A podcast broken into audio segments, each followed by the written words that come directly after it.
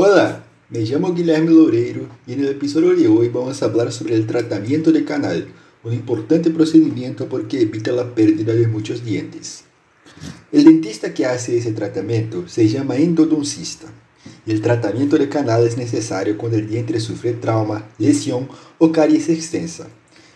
O dente se inflama, infecta e necessita de ser tratado para restaurar a saúde do diente.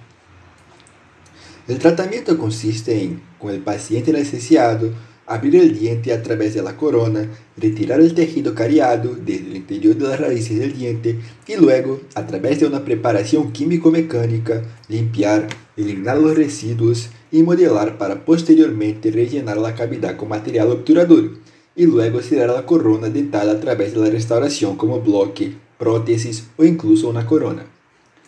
Algunos dientes são muito complejos e, portanto, difíceis de tratar.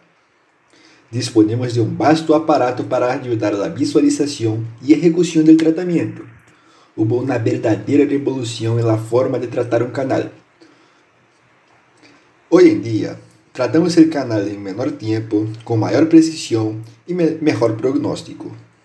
Contamos com radiografia, digital, exames auxiliares como tomografia computadorizada, que contribuyó y facilitó en gran medida la visualización de la y número de canales.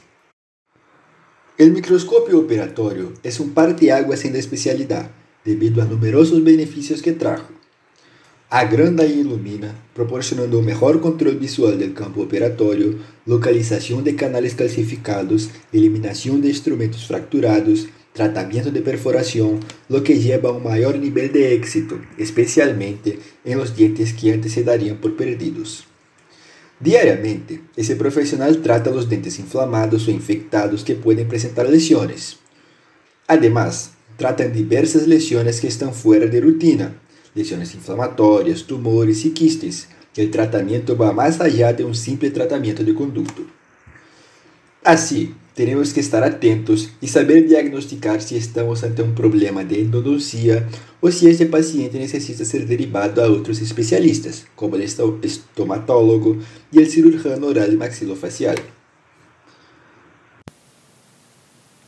¿Quieres saber mais sobre as enfermedades da boca? Síguenos aí em Instagram Doenças de Boca. O enlace está disponível la descripción del podcast.